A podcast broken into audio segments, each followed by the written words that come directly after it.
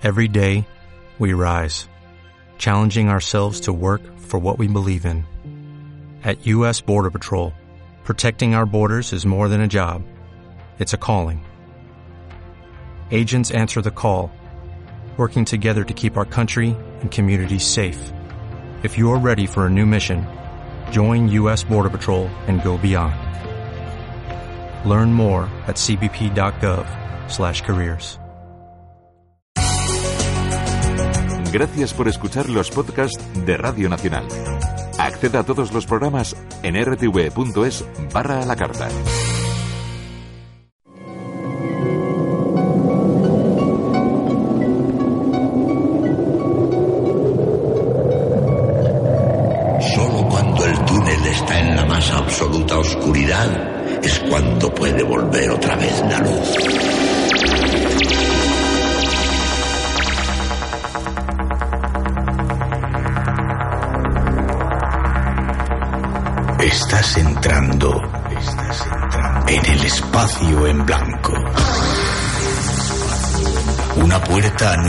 Dimensiones de la existencia.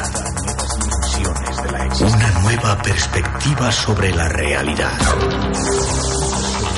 Espacio en blanco.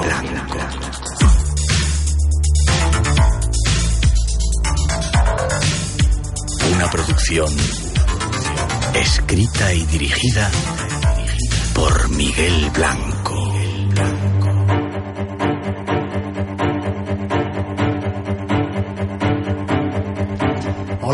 Buenas madrugadas. Ya estás dentro del espacio en blanco.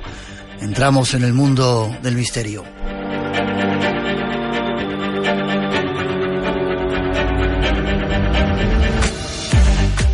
Hacemos en directo desde el estudio 107, 101 de la Casa de Radio cuando son las 2 y 7. Estaban mirando mal la hora. Un placer para todos nosotros que hayas elegido esta noche nuestra compañía. 2 y 8, 1 y 8 en las Islas Canarias. Comenzamos en directo. Tenemos hasta las 4 para estar juntos y compartir este tiempo llenando juntos el espacio en blanco. En la parte técnica esta noche, Margasca y Manu Soriano. Natalia Sotillos en la realización, Rosa Rodríguez en la locución y producción y Miguel Blanco que os habla para todos nosotros. Un placer estar aquí compartiendo este rato.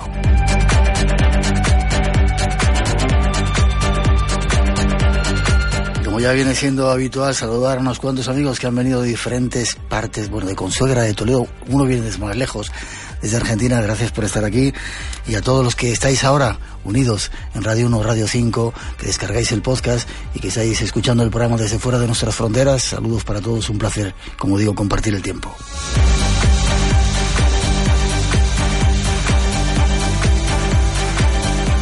Y como siempre abrimos los canales de comunicación, tenemos cinco premios para agradecer vuestra presencia.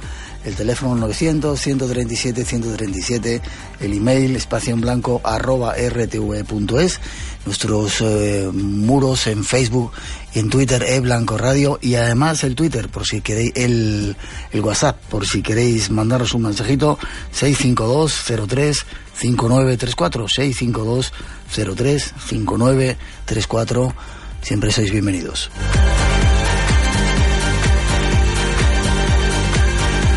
Y con algunos cambios sobre lo que habíamos previsto, con invitados especiales que esperan hoy, ahí va un avance de lo que os hemos preparado esta noche.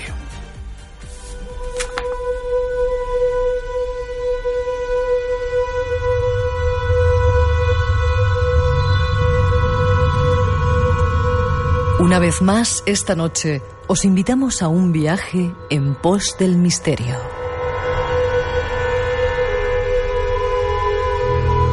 Queremos descubrir lugares en nuestra propia geografía, desconocidos para la mayoría. Enclaves que, según nos indican, no debemos visitar cuando cae la noche. Montes mágicos, fuentes de leyenda, bosques silenciosos y sombríos. Será nuestra primera parada en este viaje hacia el misterio. Habrá más.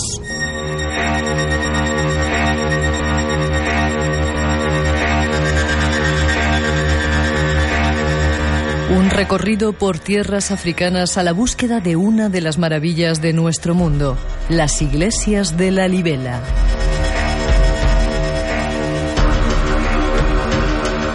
Estas son las intenciones de esta noche.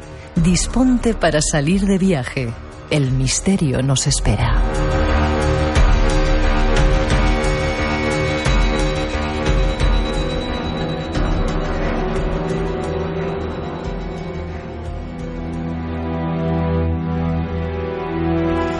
Ahí están las intenciones y solo nos queda ir a saludar a nuestro primer invitado. Tenía que estar aquí con nosotros, pero está un poco malito.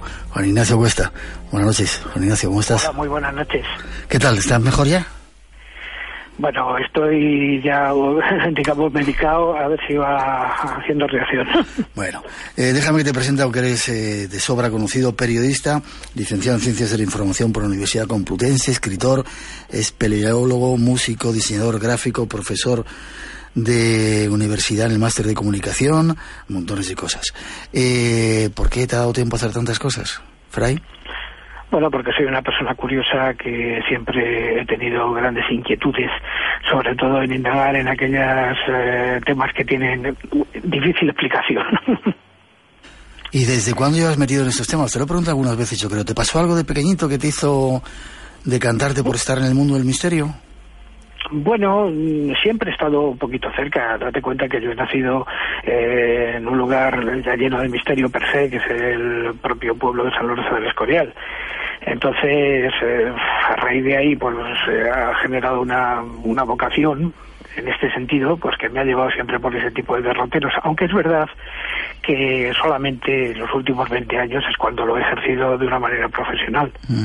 Eres autor de muchos libros, entre otros Piedras Sagradas, breve, breve Historia de las Cruzadas, El secreto de los alquimistas, y últimamente has escrito uno que se llama Lugares a habitar cuando cae la noche, que es el segundo premio Enigmas. Efectivamente. Y, y además lo bueno es que tú has venido muchas veces al programa, eh, colaborabas con nosotros en un momento determinado y los lugares te los conoces, te los has pateado, los has descubierto tú muchas de las veces, ¿verdad?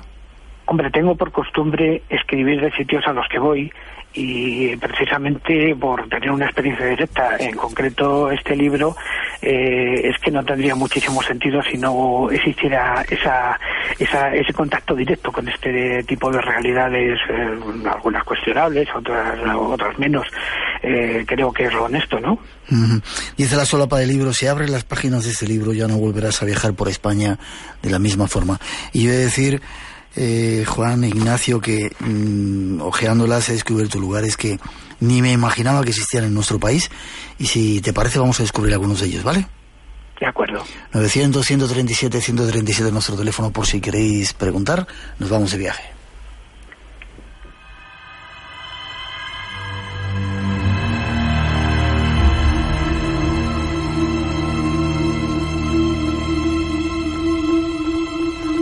La península ibérica es una región con núcleos urbanos rodeado de extensísimas zonas oscuras. A destacar, por ejemplo, el negror del interior valenciano, soriano, burgalés o el occidente manchego salmantino.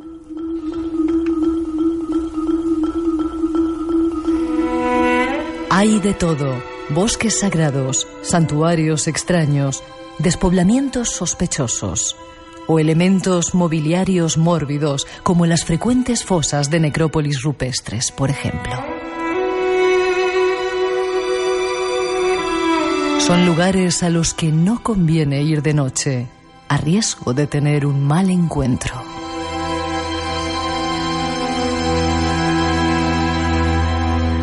Pero lo más siniestro es que esos lugares a los que no conviene ir tras el ocaso siguen existiendo en todas partes y algunos de ellos están muy cerca de nosotros.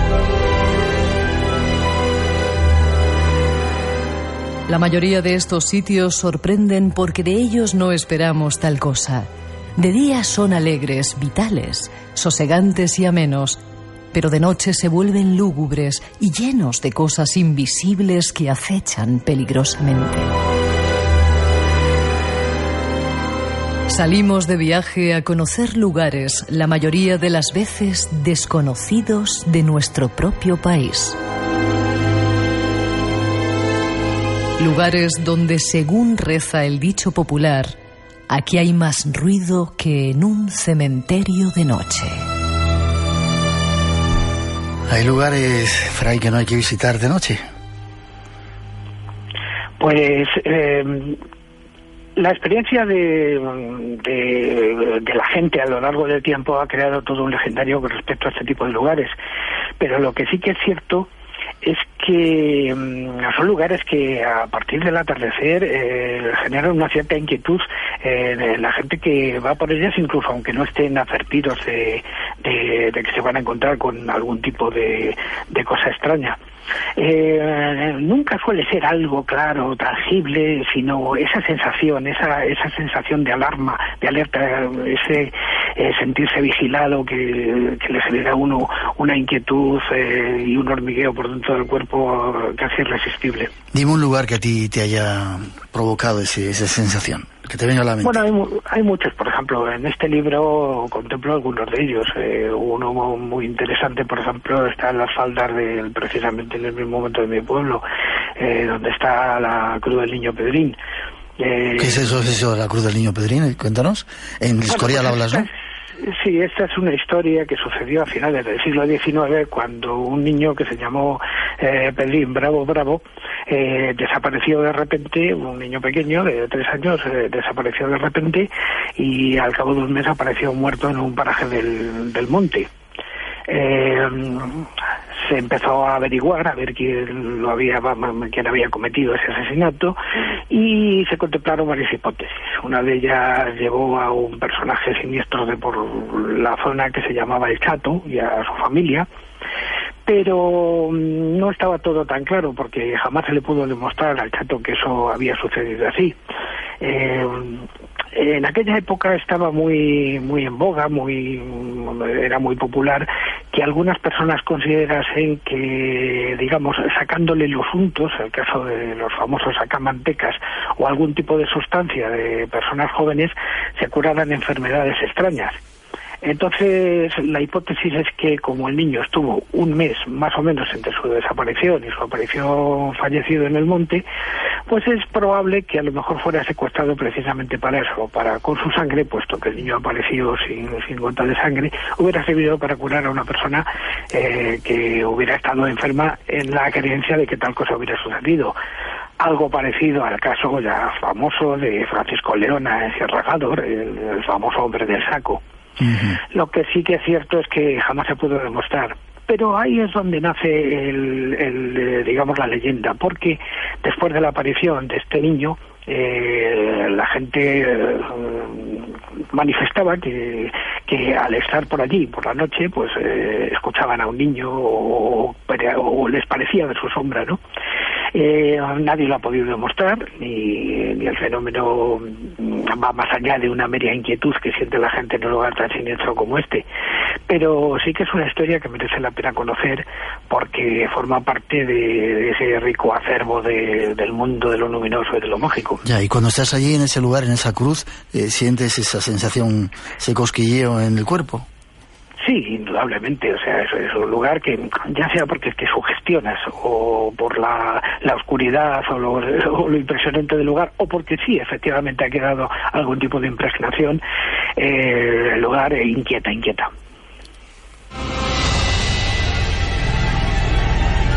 Espacio en Blanco, en Radio Nacional, con Miguel Blanco. A veces, como ese caso que ha relatado eh, Juan Ignacio, son casos de, digamos, entidades eh, terrestres que han pasado por aquí que se han, se han perdido. Pero nos hemos olvidado que no estamos solos en este universo nuestro, que quizá haya habitantes en esas sombras, en esos bosques, en esos lugares. No sé si son exactamente habitantes o no. Lo que sí que es cierto es que cuando el legendario tan rico que tenemos en este país, todo, todo este folclore que se ha generado alrededor de este tipo de, personajes que parecen hijos del bosque, hijos de la noche, eh, es tan extenso, tan extenso que, bueno, efectivamente tiene que estar justificado por algo, porque no olvidemos que detrás de una leyenda o de cualquier tipo de historia siempre puede haber una base de verdad.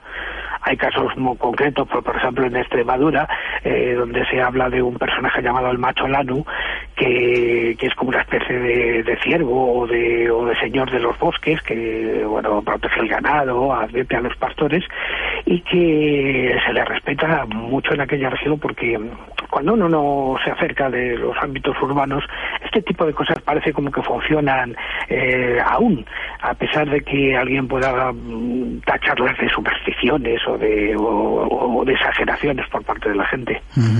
Y la gente, hablando de gente de las ciudades, ¿somos capaces de sentir ese cosquilleo cuando vamos a estos lugares que no hay que visitar de noche? Hombre, también depende un poquito de la sensibilidad. Quizás no todo el mundo esté, esté con, con las condiciones adecuadas para recibir, eh, digamos, este tipo de señales o este tipo de energías, pero sí que es cierto que muchos, eh, yo lo he podido comprobar, sin haber sido advertidos de que tal cosa iba a suceder, siempre han dicho, oye, parece que este sitio es extraño, ¿a dónde me quieres llevar? ¿no? Y son sitios poco habituales. También es verdad que tienen esa condición de que eh, no, no suelen estar muy transitados, están en zonas rurales normalmente, aunque algunos no están tan lejos de las grandes ciudades, pero en general suelen estar bastante alejados. Vale, enseguida comenzamos viaje para conocer algunos de ellos. Una pregunta de los oyentes. Dice que sí es cierto como eh, te metes en esas cuevas y en esos sitios tan raros donde te metes de vez en cuando, que existía el león y los osos de las cavernas hace años, mil años o miles de años. Hombre, hace un millón de años, evidentemente, en la cueva del Reguerillo en Madrid había oso de las cavernas, eso es indudable. Otra cosa es que hubiera seres humanos, que no lo sabía. O si lo sabía era en un estado bastante bastante primitivo. Eh, posiblemente, bueno, ni siquiera, porque no sabemos si el homo antecesor se cruzó con el oso de las cavernas, pero sí que es cierto que, tenemos trazas eh, de animales. Eh, yo en concreto hay una cueva aquí en Madrid que, en la que tenemos los restos del esqueleto de uno de estos osos sobre el que han ido creciendo las estalatitas y las estalagmitas. Eh, la del reguerillo te refieres, ¿no? Está cerca del reguerillo, no sé exactamente la del reguerillo. El reguerillo lo que sí ha aparecido son solo las cavernas, pero este esqueleto en concreto está en una pequeñita que está cerca de allí. No des más datos. Este es nuestro invitado esta noche. Con él nos vamos a ir a avisaros de algunos lugares que no tenéis que visitar, pero sí escucharnos en la noche.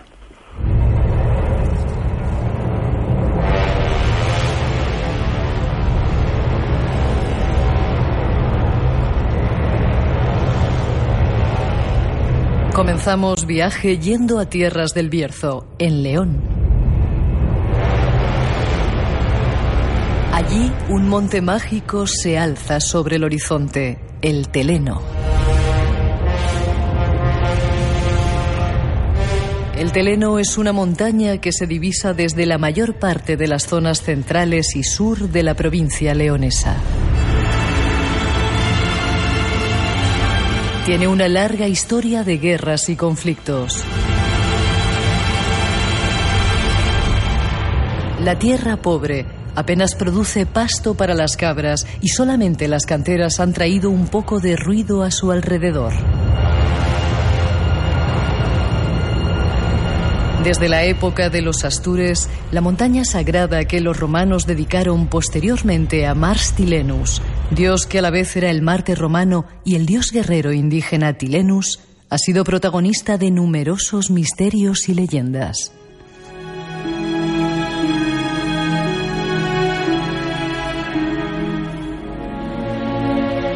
En la tradición popular se dice que existe una escalera de 100 peldaños de oro que llega hasta la cumbre donde hay un toro también de oro. Hoy en día el Teleno sigue siendo un punto de interés para habitantes e investigadores que siguen tratando de descubrir qué se esconde más allá de la leyenda.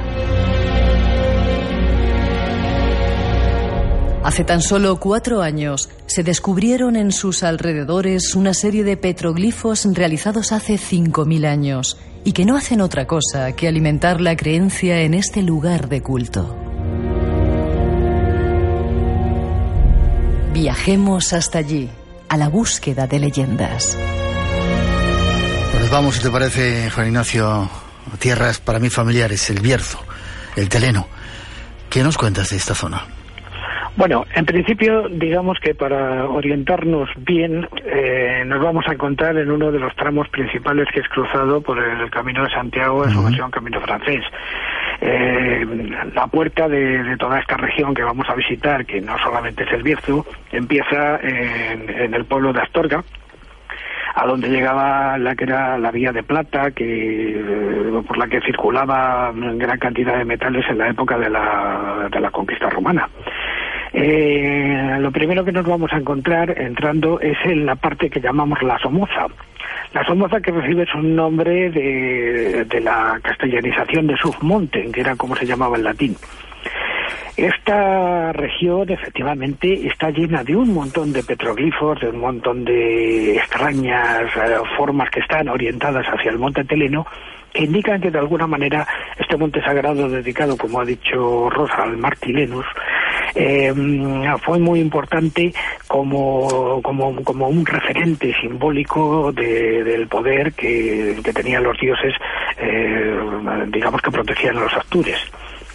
Es cierto que, este legendario tiene también mucho que ver con la circunstancia de que toda aquella zona está llena de minas de oro y sobre todo de hierro y que posiblemente todas estas leyendas de monstruos, de dioses terribles y de cosas así fueron creadas precisamente por los romanos, eh, precisamente para alejar a las gentes que, que andaban por la que andaban vamos para que no se acercaran digamos a las minas de extracción. También darse cuenta que posteriormente aquí es donde se albergó una de las leyendas de los pueblos banditos que fueron los maragatos porque esto que hablamos, la Somoza, sería también un poco la maragatería, con pueblos interesantes como Castrillo de los Polvazares. Qué, qué bonito, qué bonito pueblo ese, ¿verdad? Castrillo. Sí, sí, una verdadera maravilla. Y de aquí pues saltamos ya a, la otra región que queda dominada por los dos grandes montes de la zona. El Teleno, que lo vamos a ver desde ya el ascenso por el camino del Monte Irago, pasando por lugares como Cebadón, eh, hasta llegar a, la zona que llamamos la Cruz de Ferro. La Cruz de Ferro donde hoy los peregrinos eh, depositan una piedra, ¿eh?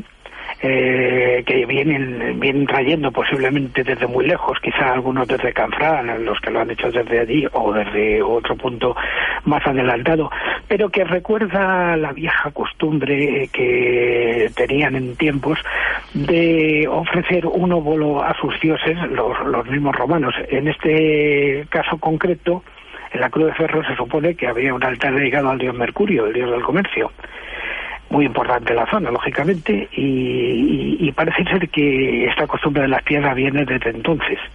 Una costumbre pagana porque se ha ido manteniendo a lo largo del tiempo. Déjame que te pregunte una cosita acerca de Foncebadón. Dicen que es un lugar donde ahí sí se sienten cosas extrañas. En esa cruz, y ya cuando se llega a la bajada hacia la zona del Bierzo, uh, ahí hay que andar con cuidado. Sí, sí, yo mm, he notado aquí yendo de noche, precisamente por eso lo incluí en su, por eso lo incluido en el libro. He notado yendo de noche que se escuchen así como una especie de cánticos que vienen de la montaña que no se sabe de dónde proceden. Eh, bueno, puede ser el viento, puede ser varias cosas a ver, pero desde luego lo que es cierto es que la experiencia de la gente es que aquello pone un poquito lo que de punta sobre todo cuando se empieza a, bajar hacia, hacia los grandes valles que forman ya la parte de, de, los valles de Valduenza, de la zona ya mm, introducidos en, en el Bierzo, desde la localidad de La Cebo. Porque aquí ya el monte, eh, el teleno nos queda un poco atrás va a ser sustituido por la Aquiana, que es el gran, la Aquiana o Guiana, que es el gran monte, el monte de las águilas. Eh, hacia el cual miran pueblos tan absolutamente extraordinarios como Peñalba de Santiago en medio del Valle del Silencio una zona donde se reunieron tantos tantos monjes visigodos o eremitas visigodos en, la época medieval que incluso se le llegó a llamar la Tebaida Berciana y donde realizó su labor un importante personaje, San Genadio, del que cuenta la leyenda que estando un día rezando, eh, parece ser que distraía los pájaros, el aire y el rumor de los ríos, y, entonces eh, salió y dijo, callad. Y a partir de entonces, curiosamente, en este valle se le llama el Valle del Silencio porque desde entonces parece que como allí los sonidos quedan muchísimo más tamizados. Un lugar que además conoció eh, algunos herejes que se quedaron por la zona y sobre todo los últimos restos del cristianismo. Dos y media. Decir, perdón? Que parases un poquito. Dos y media, una y media en las Islas Canarias. Sí. Tenemos que dar una información. Hoy han escrito la puerta al baño, el segundo piso. Elena pesa 98 kilos. Esta semana hablamos de Jane, el zorro y yo una novela gráfica que nos acerca al problema del acoso escolar. Jardines en el bolsillo. El teatro no tiene como base argumental. Recordamos cómo surge el teatro no japonés y cómo llega a convertirse en el teatro oficial de la corte. Jardines en el bolsillo con Pilar Martín. Y recuperamos La Reniñez. En un internado. Una colección de poemas de diferentes épocas del escritor chileno Gonzalo Rojas. Pero mi madre me daba un cuartucho pequeño. Jardines en el bolsillo. Los lunes a las 5 de la madrugada como siempre, mejor en Radio Nacional de España.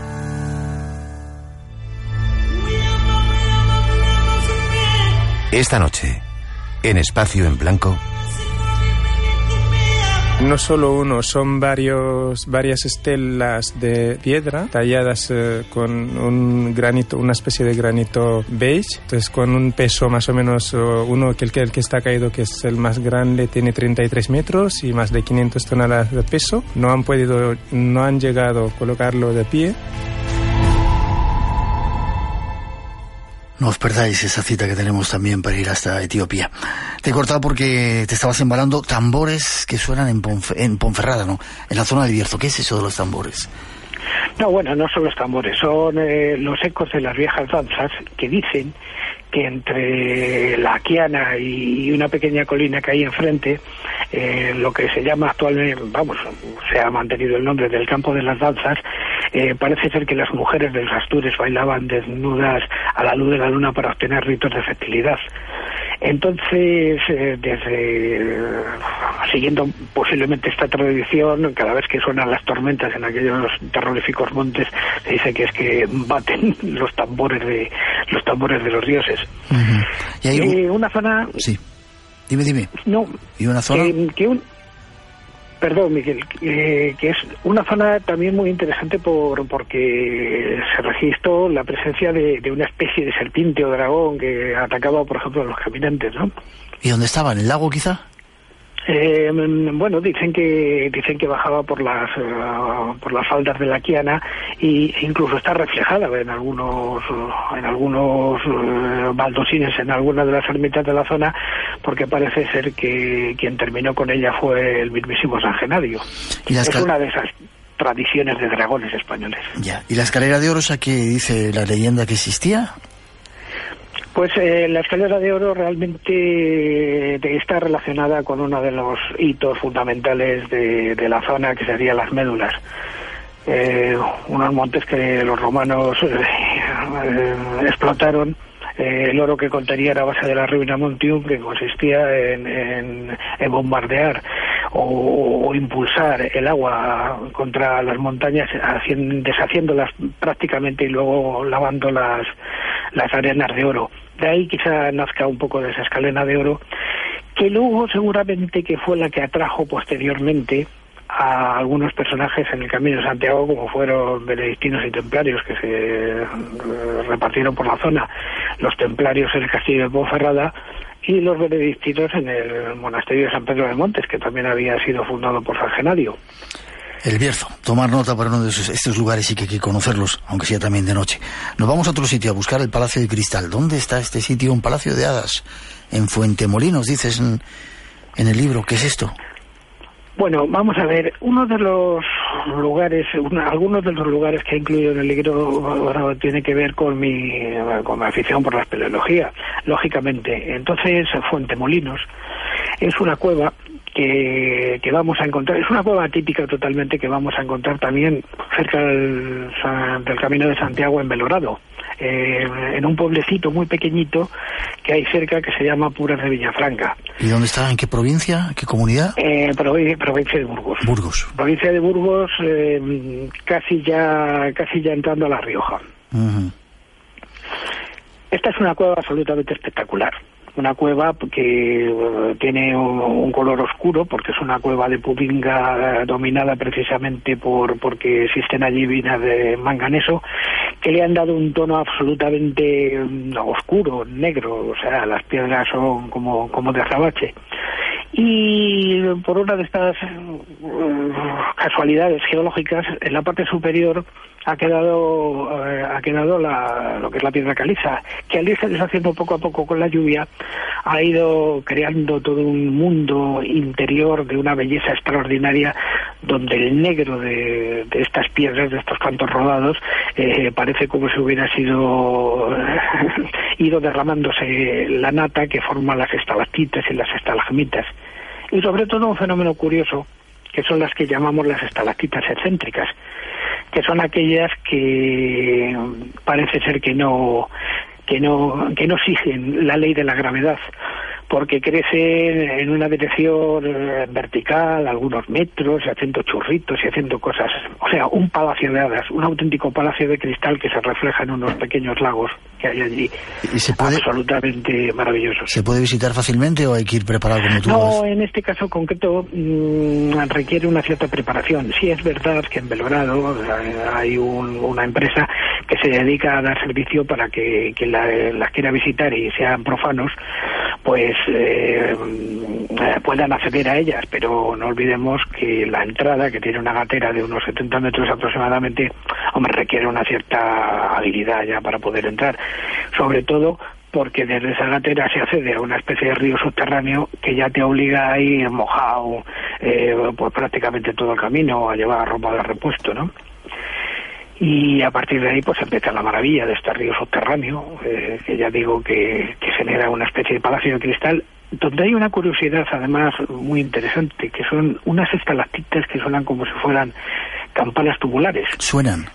Al más mínimo roce, estas estalactitas suenan como si fueran verdaderas campanas que poco a poquito te van dando eh, no sé, te va generando un estado de, alteración del tiempo y de conciencia curioso. Fíjate que es interesante, los luego lo sabemos, que tú a lo mejor eh, relatas que has estado, no sé, dos, tres horas en una cueva y mm. realmente has estado diez. Es como si el tiempo tuviera otra dimensión.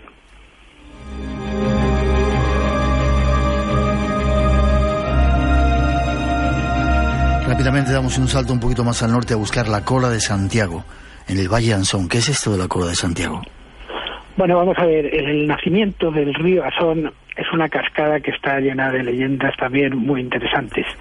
Eh, en los collados del Asón nace este prodigioso río que, que, genera un complejo de gruta subterránea de una, de una belleza y de una longitud verdaderamente notable y que tiene una leyenda, una leyenda relacionada porque relacionada muy bien con, con todos con todos los habitantes de, aquella región que eh, llevan registrando o recogiendo eh, muchas historias que tienen que ver con unos seres feéricos que se llaman las anjanas.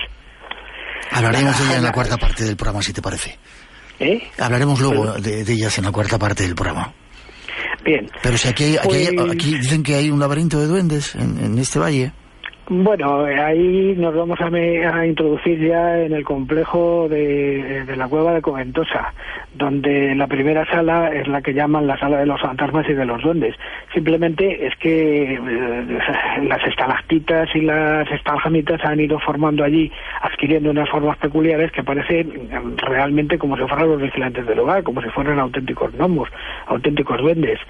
Y eso ha excitado mucho la imaginación de la gente que ha podido acceder a ellas que siempre han creído pues ahí se ocultaban tesoros. Evidentemente tesoros no hay lo que hay son 36 kilómetros de galerías con lagos y con todo tipo de cosas pero de una belleza verdaderamente extraordinaria incluso cañones de una de una longitud y de una altura verdaderamente formidables donde no se alcanzaba a ver los techos, ¿no? ¿Y la cola de Santiago sería la cascada donde nace el río Son? sí, bueno, le dicen que es la, la, cola del, del caballo de, de Santiago pero luego cuando hablemos de las anjanas eh, contaré la leyenda más asociada a esta a esta cascada y a todo el bosque mágico que tiene debajo. Vale, nos preguntan desde Medellín, en Colombia, que qué sabes de la cueva del ermitaño de la villa de Oña en Burgos. Fíjate cómo controlan, ¿eh? En Medellín. Pues mira, esta no, esta no la he visitado yo. En Oña he visitado algunas otras, pero justo la del ermitaño no la conozco. Pero sí que es cierto en toda esta parte de Burgos hay muchas cuevas ceramíticas hechas en la, en la eh, durante el reino visigodo de Toledo, porque hubo un fenómeno cenobítico importante, de ello hablo en el libro también, porque voy a dar un paseo también por Valde Redible, donde vamos a encontrar un montón de eremitorios eh, excavados totalmente en la roca y, y preparados para, para habitar, no solamente para habitar, sino preparados también como necrópolis y como lugar de culto, algunos de los cuales todavía están inactivos, ¿eh? todavía se han ido transformando poco a poco en iglesias en toda esta región. O sea que yo me imagino que la del ermitaño de Oña será muy parecida a la que encontremos en el Tobazo o las que encontremos en Valderredible. Vale, ¿estás a gusto? ¿Estás bien? Bien, bueno, estoy... 20 minutitos y te dejamos, ¿vale? Eh, nos vamos de viaje un poquito más al sur, ya veréis.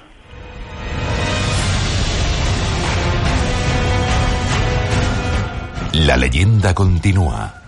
Espacio en Blanco, con Miguel Blanco, en Radio Nacional.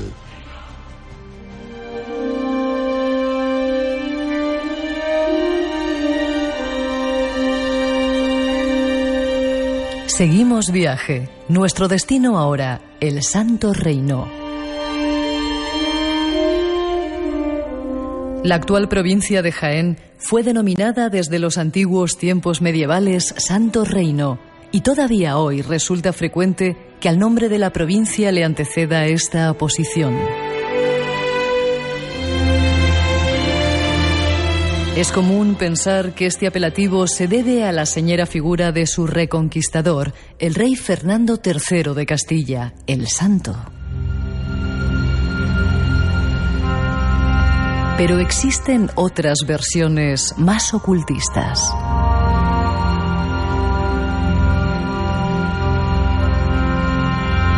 El mago Elifas Levi, en su libro Dogma y Ritual de la Alta Magia, nos cuenta que los antiguos llamaban a la magia Sanctum Regnum o Regnum Dei, o sea, Santo Reino o Reino de Dios. En este sentido obran muchas razones históricas que nos aclararían que el Santo Reino de Jaén es, según los ocultistas, un territorio sagrado y mágico.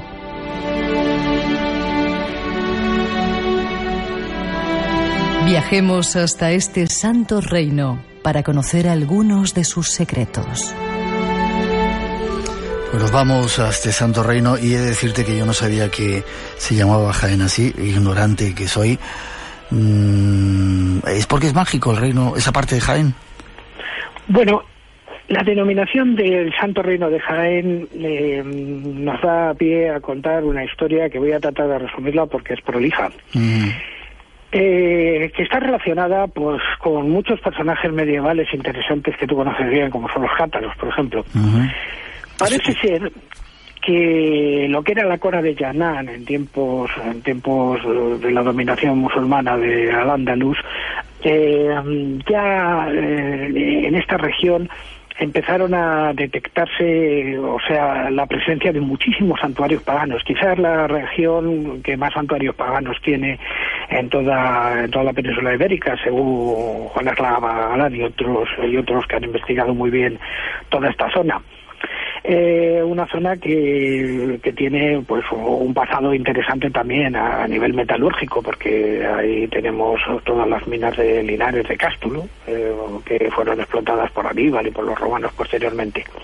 Pero volviendo al, al punto en el que estábamos hay un momento curioso en el que nos aparece la dominación la denominación del Santo Reino de Jaén eh, sin que sepamos exactamente por qué este fenómeno se produciría entre el año 1212, eh, fecha de las Navas de Tolosa, y aproximadamente el 1400, sin saber exactamente cómo sucedió el asunto.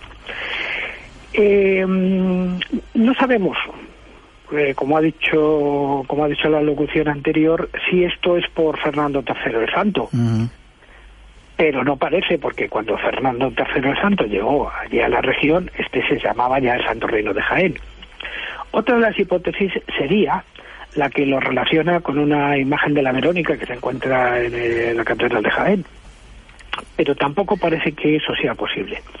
Eh, yo más bien creo más bien creo, lo que hemos eh, estado indagando, y evidentemente es una especulación, es que todo esto está relacionado con el famoso episodio del Camps del Cremat de Monsegur, donde fueron, eh, donde fueron masacrados, donde fueron quemados una serie de cátaros, que dicen que la noche anterior eh, descendieron por, por las paredes de, de, la fortaleza y se llevaron un secreto hacia el sur que no se sabe muy bien ni qué secreto era, ni qué, ni en qué consistía. Algunos hablaban de un, tesoro incluso, ¿no? Sí, hablaban de un tesoro, pero no se sabía muy bien, porque como tú sabes, eh, algunos lo han relacionado con libros de ritos, de ritos extraños, o incluso con la propia linaje de Jesucristo. Lo que sí que es cierto es que esto coincide es que un poquitito antes eh, sucedió la batalla de la Navarra y Tolosa, donde unos cuantos caballeros, unos 100 caballeros aproximadamente de, filiación o de simpatías cátaras, habían, habían estado eh, peleando precisamente por, por la liberación, o sea, por terminar con el dominio musulmán. Y no sería extraño que estos caballeros que estuvieron aquí eh, se llevaran precisamente cuando volvieran a Languedoc la idea de que existía una sierra segura porque la parte del norte del río del reino de Jaén, del Santo Reino, está determinada por el río Segura y por el río Guadalquivir y que pensaran que lo que habría que ocultar o el lugar adecuado para llevarse los tesoros de estos cátaros fueron precisamente esta región. No olvidemos que una vez que se produce la batalla de Muret, donde los cátaros ya son exterminados prácticamente, la mayoría de ellos eh, vinieron a España para ser protegidos por Jaime I el Conquistador, quien los manda precisamente a esta región, al norte de la provincia de Jaén, y de allí los mandaría a, a Mallorca eh, donde luego crearía la escuela que dibujaría los portulanos que servirían para navegar posteriormente. O sea que no sería de extrañar, y esto es especulación, que hubieran elegido precisamente esta parte norte de la actual provincia de Jaén para ocultar alguna cosa de la que no tenemos idea. Y eso quizá lo demostraría también el hecho de que ha sido muy buscado a lo largo del tiempo, no de una manera explícita, por ejemplo, don Rodrigo Manrique, padre de Jorge Manrique, parece ser que anduvo montando por allí castillos en busca de este tipo de secreto. También incluso el propio Carlos V anduvo por allí indagando cosas. Y posteriormente, con la creación de la provincia marítima, ya en el siglo XVIII, en esta zona, por parte de, Jorge Juan y, y Antonio de Ulloa, algo raro ahí se debió de ocultar, eh, evidentemente, que quizá justificaría esta denominación de Santo Reino de Jaén. Vale. Breve si puedes, eh, que nos esperan las Sanjanas. Eh, la mesa de Salmón, quizá estuvo, está escondida en Jaén o en Toledo, como dicen otros. Bueno, pues ahí las teorías están muy divididas. Según, según las versiones de, de algunos, tendría que estar en Toledo en las cuevas de Hércules. Hmm. Pero parece ser que si la hipótesis de Juan Eslava Galán eh, em, es la correcta, habría sido llevado a Jaén a algún sitio y su secreto, el secreto de su ubicación, estaría en una lápida que apareció en Arjona con unos extraños símbolos de, de contenido o que, o que habrían sido diseñados por los templarios. ¿Cuántos misterios eh, se, nos escapan? ¿eh? Vamos con las anjanas, si te parece. 2 y 49, 1 y 49 en las Islas Canarias. Tras esa introducción os, lo presenta, os las presentamos.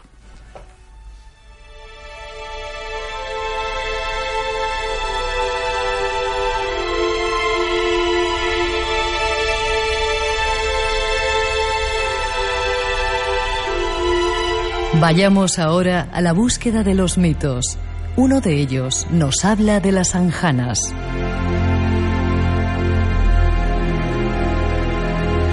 Su origen etimológico deriva del nombre de Jana, nombre con el que eran conocidas las hechiceras en la Edad Media. Se trata de un ser férico de origen celta que tiene grandes semejanzas con sus hermanas de provincias hispanas de este tipo de origen, tales como las Llanas en Asturias, las Mouras en Galicia, Mari y Mairu en el País Vasco.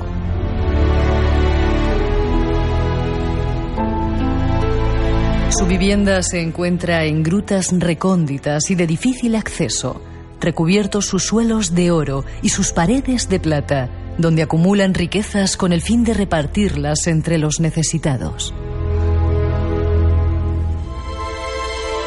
Las anjanas son hadas buenas, ninfas de las montañas. Es probablemente el personaje mitológico más querido por los cántabros por su sobrada bondad, cabalidad, inteligencia y hermosura.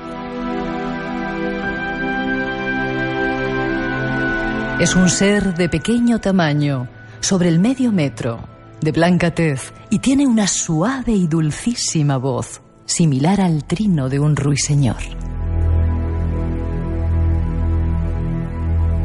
Sus ojos son rasgados y sus pupilas azules o negras, que brillan como faros para barcos, de los que emana una mirada serena y amorosa. Sus alas muy pequeñas, casi imperceptibles por su transparencia, similares a las de una mariposa. Las anjanas nos visitan esta noche. Conozcamos algo más de ellas. Cinco o seis minutitos, no queremos entretenerte más. Eh, las anjanas, querías contar algo de ellas, ¿no, Juan Ignacio? Sí, bueno, eh, como habéis dicho, las anjanas, llanas, eh, mouras, en fin, son espíritus de, la naturaleza que han sido mm, relacionados con fenómenos, con fenómenos inexplicables, pero que efectivamente son muy queridas por la tradición popular. Eh, prácticamente se distribuyen por toda la cornisa cantábrica, pero sobre todo en los valles de Cantabria y en los valles de Asturias. Mm. Eh, y también en los valles del País Vasco, donde habéis hecho también referencia a María, aunque tendríamos que incluir los, la parte masculina, que sería el Basajaun y algunos otros. En concreto, mm, eh, quiero hablar de las, de las salas que están relacionadas con lo que habíamos hablado antes, de la cascada que sería la cola del caballo de Santiago. Mm. Porque nos dice la leyenda que estas eran dos, dos anjanas, eran una, eh, dos hermanas, que, vivían por allí en una cueva y que una de ellas era mayor y la otra, la más joven, era muy traviesa y se dedicaba a hacer todo tipo de tropelías allá por, por, allá los payeses, a las gentes que vivían por la zona. Y para eh, terminar con estas bromas y con su alegría desbordante, un día la hizo un conjuro y la hizo dormirse. Y entonces su caballera se convertiría precisamente en la cascada del Valle de, del Nacimiento del Río Asón, una cascada que sería de plata. Y cuentan las gentes de la región que cuando uno se acerca a la cascada, que realmente sería de monedas de plata, se vuelven a transformar en agua y cuando uno se vuelve a separar, se vuelven a transformar de nuevo en monedas de plata. Una cascada que además tiene un, allí la denominación, la dicen que es la madre de todos los arcoíris, porque es verdad que cuando le da el sol con fuerza, eh, el arcoíris es permanente y, dibuja todos esos colores por toda la falda de la montaña. Un lugar verdaderamente maravilloso para visitar en cualquier, en cualquier caso, porque toda aquella región es tremenda. Y la historia termina que, que cuando la Jana Mayor eh, vio que había cometido un error para despertar a su hermana, se le había olvidado el hechizo y dice que marchó a un palacio que andaba sumergido en el lago de Bernavinto, que está un poquito más arriba, porque allí había una biblioteca donde iba a encontrar el conjuro para salvar a su hermana o para despertarla.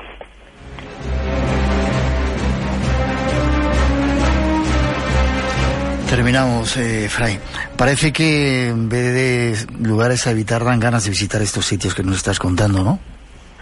Sí, bueno, es que yo juego ahí con, un, con una cierta ambigüedad. Mm. No es que los lugares no se deba ir a ellos eh, por qué cae la noche. Es que la noche también es un poco la metáfora de la ignorancia. Son lugares donde hay que ir muy preparado, sobre todo cargado de respeto y de un gran amor por la naturaleza, porque estos lugares le rechazan a uno precisamente con esa inquietud si no va en la actitud adecuada. ¿Y no será que en todos estos sitios, cuando a veces se te rechaza, es porque siguen existiendo esa serie de seres que controlan o cuidan los lugares como Aguirón, el guardián del inframundo, o otros cuantos que se han convertido en leyenda quizá para ocultarse de los ojos de los seres humanos? Hombre, pues quizá semejantes a los que tú conoces bien, que son las loas. Mm. Eh, hay que contestarles. No se sabe por qué, pero hay que contestarles. Y si no se les contesta, no, no, no te dejan acceder a los secretos de, estos reinos que ellos dominan. Eh, es algo que funciona. Ya. Eh, el último que me quieras contar, antes de irte. Bueno, yo mm, el más querido de todos los lugares de los que trato en este libro por su belleza, por su por lo oculto que está y por su y por su riqueza de, temas sería los bosques de Selva Pascual en Villar del Humo, dentro de los pinares de la provincia de Cuenca. Déjalo ahí. Déjalo ahí.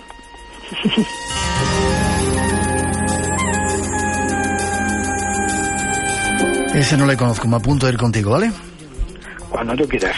Gracias por haber estado con nosotros. Mejórate. Dime forma de contacto y si queréis más lugares a evitar cuando cae la noche, que más que evitarlos hay que ir a verlos y a conocerlos eh, de la mano de Juan Ignacio Cuesta. Eh, ¿Forma de contacto, digo? Pues la forma de contacto, la habitual, actualmente yo ya no tengo página web porque estoy en proceso de remodelación, pero sí se puede pedir el libro a través de Amazon o en las librerías porque ya está, ya está en la calle. ¿Y eh, para contactar contigo? Para contactar conmigo. ¿Estás en el Face en esas cosas? Eh, no, no, yo tengo mi página que es Lugares de Poder en Facebook, que es un lugar bueno para contactar conmigo. Vale, pues gracias, mejorate, ha sido un placer que estado con nosotros, gracias por el esfuerzo que has hecho.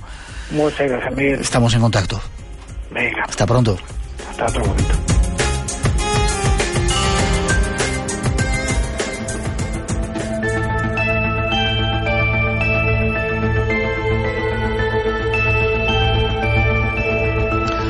Una pausa para las noticias. Llegan las de las tres, las dos en las Islas Canarias.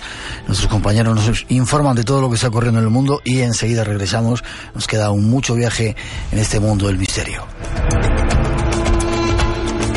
Iremos hasta Etiopía a conocer algunas de las iglesias más extrañas que uno se puede encontrar. Dicen maravillas de nuestro mundo. Nuestro teléfono sigue abierto 900 137 137 y muchas más cosas que esperan. Tras la noticia regresamos, no os vayáis. Todavía queda mucho misterio aquí en Radio Nacional.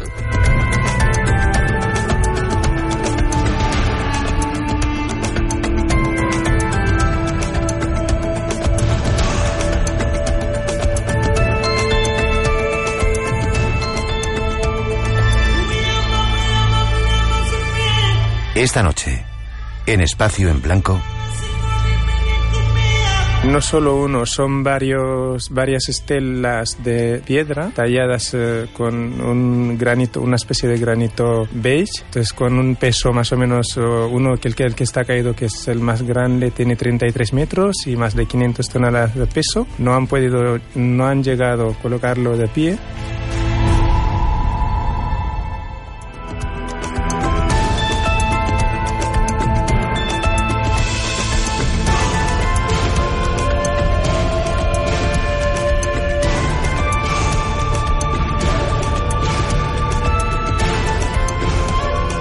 Si te gusta el misterio, lo desconocido, tienes una cita con nosotros.